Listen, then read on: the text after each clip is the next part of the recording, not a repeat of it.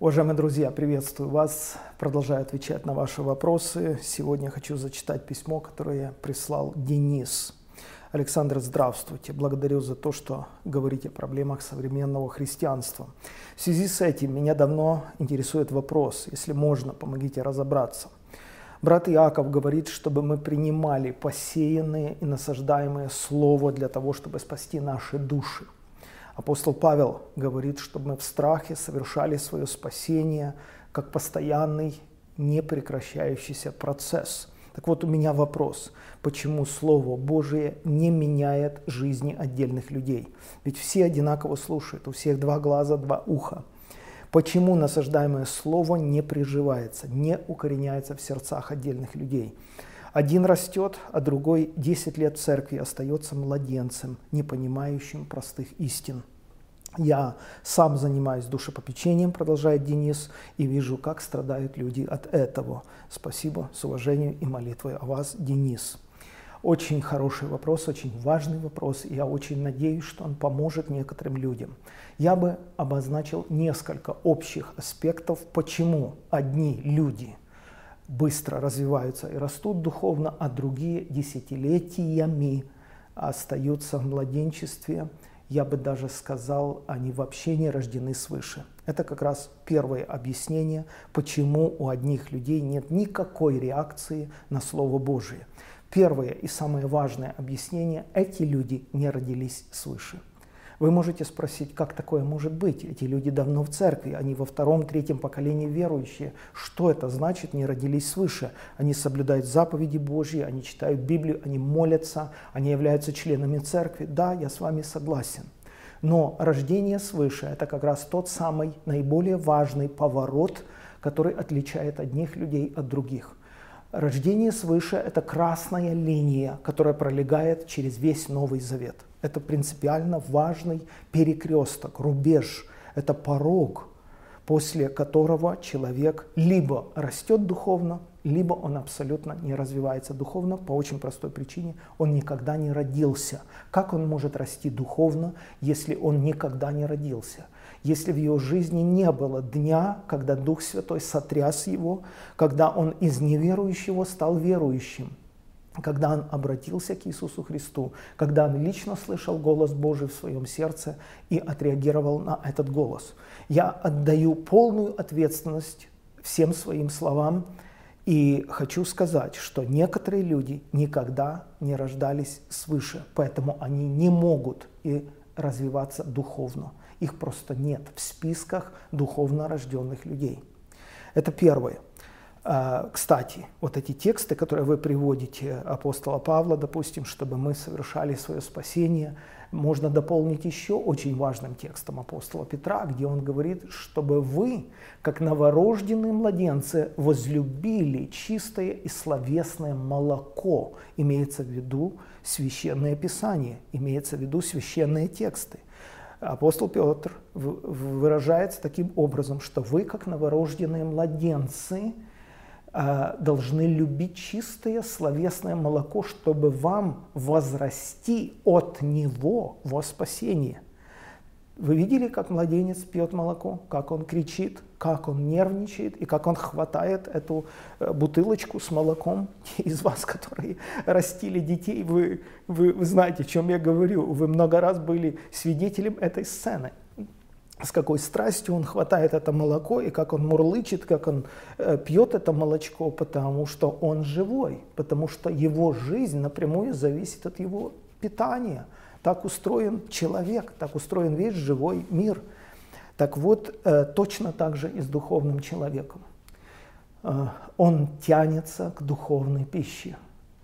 И такой человек, если он действительно родился свыше, и он новорожденный младенец, он будет жаждать этого Слова Божьего, он будет жаждать э, духовной пищи, потому что его жизнь напрямую зависит от этого.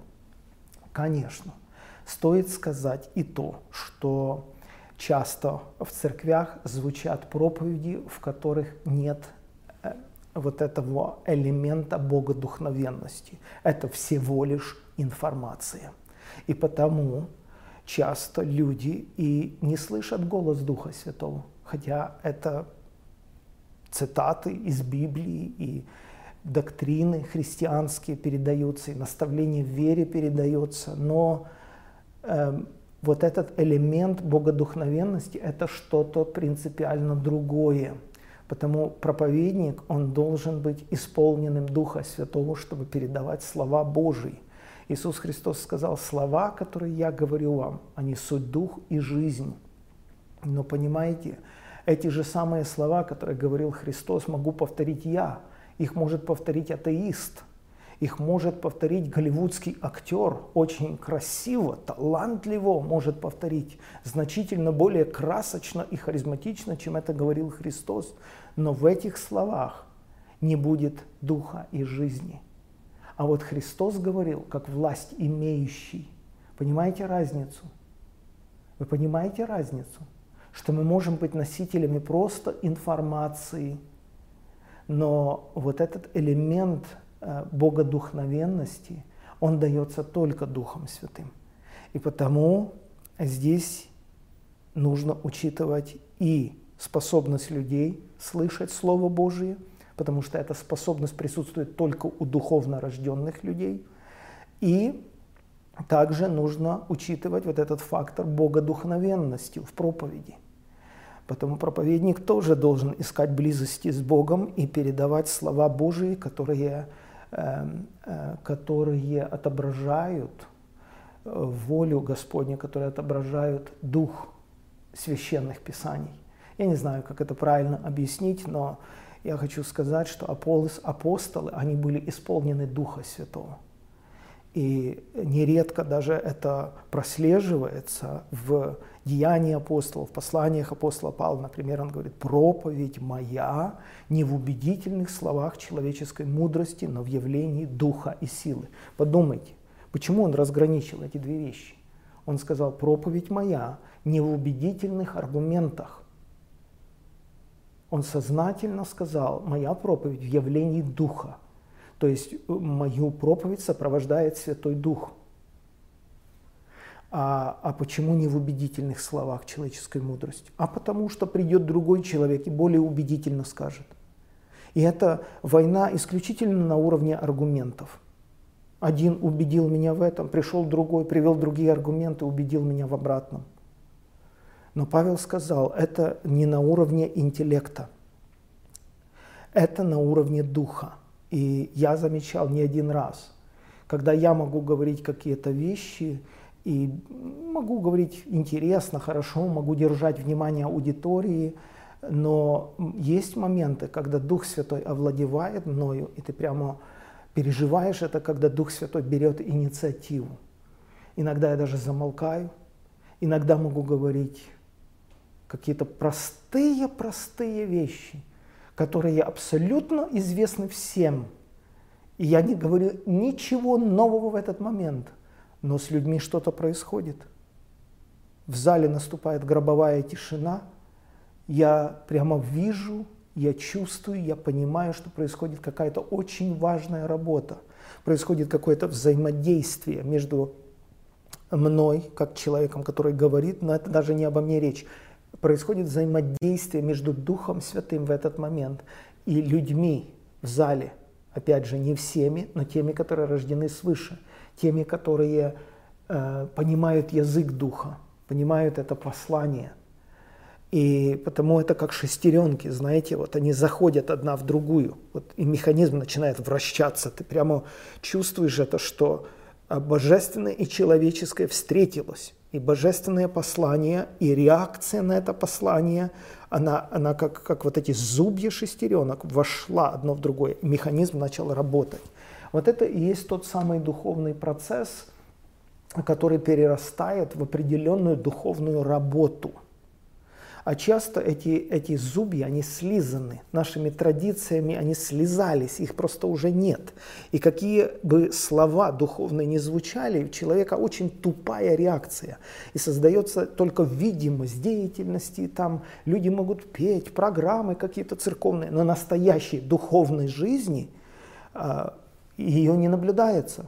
Такой общине. Это очень-очень-очень печально, это огромная трагедия. Для отдельных людей это будет колоссальным разочарованием в конце их жизни, а может быть даже в вечности, когда они встретятся с Богом, что при всей своей занятости и суетности они никогда не выполняли прямых божественных повелений. Они не слышали голоса Божьего и не следовали за этим голосом. Потому что Господь, как глава церкви, должен иметь какую-то возможность доносить свое послание до людей, до нас, до своего тела. Как моя голова, вот она контролирует, видите, мои все жесты, моя координация действий, моя речь, моя мимика, мои даже эмоции на лице, они все собраны, потому что управляются одним центром, моим мозгом. Так и Христос, если Он правда является главой своей церкви, я не сказал какой-то отдельной конфессии, я не сказал главой какой-то отдельной поместной общины, это все относительные понятия. Я сказал, Господь является главой своей церкви. Это значит, что все люди, которые родились от Духа Святого, они и слышат голос Духа Святого. Как сказал Христос Никодиму ночью? Он сказал, так бывает со всяким рожденным от Духа. Он голос Его, то есть Бога, слышит.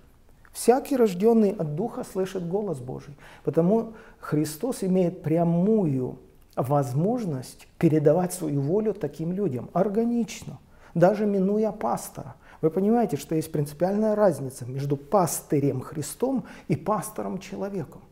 Я всего лишь э, направляю церковь как организацию, а Христос направляет церковь как организм. Потому он органично может передавать свою волю всем людям, которые состоят в его церкви через рождение свыше. Следовательно, вот этот элемент богодухновенной проповеди, когда Стефан, например, там, перед тем, как его побили камнями, он был исполнен э, духа и премудрости, и они не могли противостоять этому. Он говорил на другом языке, он я имею в виду, он говорил от Духа Божьего. И их аргументы, они были очень слабы по сравнению с тем, как говорил Стефан. Ну, вот это вот второй такой момент. Третий момент очень важен – это вера человека. И вот здесь очень важная деталь, что люди должны своей верой растворить Слово Божье. В послании к евреям написано, что Слово Божье не принесло пользы из-за того, что не было растворено верой. Вы представляете, да? Слово Божье, которым были созданы миры, галактики, звезды, рыбы, птицы, а, весь мир был сотворен Словом Божьим, оно не принесло пользы, потому что люди не растворили его верой, они просто не поверили Богу, несмотря на то, что Бог много раз доказывал свою верность израильскому народу в чудесах, в знамениях, но люди засомневались, и люди не поверили. И потому Слово Божье, обетования, которые существовали веками, все, что Бог обещал Аврааму еще относительно израильского народа, э, через пророков говорил, оно не могло осуществиться, потому что люди не поверили, не растворили это своей верой. Потому и в бытии, и в псалмах, и уже в послании к евреям автор объясняет, не ожесточите сердец ваших, когда вы услышите голос Духа Святого, как это делали отцы ваши в пустыне. Они просто ожесточили свои сердца. Они не поверили, они испугались, они поленились. Я не знаю, какие были причины, но они не повиновались Слову Божьему. И вот этот фактор я нахожу тоже очень распространенным когда люди даже слышат голос Божий, даже слышат конкретные прямые божественные повеления, но они этого не делают. Это очень страшное состояние, когда человек идет против Бога, он духовно э, умирает, я не знаю, как это правильно сказать, но он не повинуется Богу. Он боится больше людей, общественного мнения или там каких-то проблем, на которые он может нарваться, если, если повинуется э, Богу. И в итоге такой человек коснеет, он может продолжать посещать церковь, он становится очень формальным и, кстати, очень жестоким, очень, очень черствым такой человек становится. И это очень печально, потому что потому что он не повинуется голосу Духа Святого, он не делает практические шаги, понимаете? Человек должен действовать. Когда он слышит голос Божий, даже маленькое какое-то повеление, маленький позыв внутренний, человек должен действовать. Это и есть послушание. Послушание Богу – это, это выполнить то, что Бог тебе сказал. Вот и все. Поэтому человек должен действовать. Если он хочет, чтобы Бог ему содействовал, человек должен действовать. Потому так написано об Аврааме. Вера содействовала делам его. То есть Авраам делал дела веры. Авраам повиновался. В послании к евреям написано, Авраам повиновался призванию идти в страну, которую должен был идти, и пошел, не зная, куда идет. Но он пошел. То есть Авраам повиновался зову Божьему, он повиновался призванию. И потому, когда он действовал, вера содействовала, помогала ему. Она содействовала его делам. Потому это как две педали в велосипеде. Да? Авраам действует в ответ на зов Божий, а вера его толкает, потому что он уже не раз убеждался, что Бог верен, и потому вера содействует делам, а делами вера достигает совершенства. Так как две педали, ты на одну давишь, другая поднимается. И так, таким образом духовный человек живет, он развивается – и делами, да-да-да, делами веры, э, вера развивается, достигает совершенства. И Авраам сделался отцом веры для всех народов, потому что он действовал. Некоторые люди не действуют, они просто боятся. Они не повинуются голосу Божьему в маленьких позывах, в маленьких деталях. Когда Бог о чем-то им говорит, они просто этого не делают. И из-за этого общество христианское делится на два лагеря – Одни присутствуют, но они абсолютно духовно не развиваются, либо они никогда не родились свыше, либо они не слышат голоса Божьего, и либо они просто не повинуются этому, этому голосу. Потому они остаются в духовном младенчестве. А другие действительно повинуются Богу и стремительно духовно развиваются, обретают опыт хождения с Богом, их вера растет, и ты видишь, как они стремительно растут. Потому, увы, очень больно, очень неприятно, что одни люди не развиваются, а другие, конечно, развиваются. Это не может не радовать. Пусть Господь благословит вас, Денис. Вот так я понимаю эти вопросы.